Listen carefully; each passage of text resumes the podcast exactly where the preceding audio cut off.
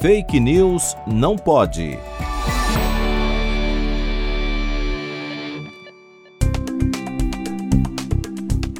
A fama da dieta mitocondrial e o uso de suplementos para mitocôndria tem crescido.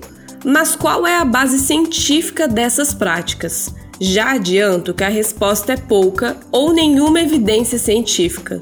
Mas afinal, o que é a mitocôndria? A mitocôndria é uma organela celular responsável pela respiração celular. Elas ficam dentro de nossas células e, através do uso do oxigênio, geram adenosina trifosfato, ou ATP, uma molécula que funciona como um fornecedor de energia para a célula, ou seja, é uma organela muito importante para o metabolismo celular. A dieta mitocondrial foi desenvolvida pela doutora Terry Walls, que fez estudos aplicando a dieta em pacientes com esclerose múltipla. Esses pacientes relataram uma melhora dos sintomas da doença.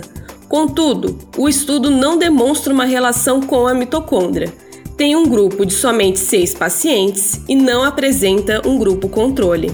A relação da dieta com a mitocôndria é somente uma suposição da autora. Portanto, não há evidências científicas para a dieta mitocondrial. Fique atento às modas supostamente saudáveis que aparecem na internet e não acredite em curas milagrosas. E lembre-se de buscar informações em fontes confiáveis.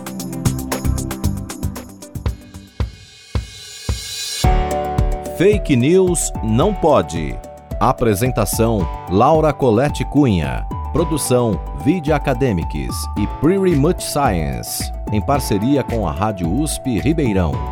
Revisão João Vitor Guimarães Ferreira.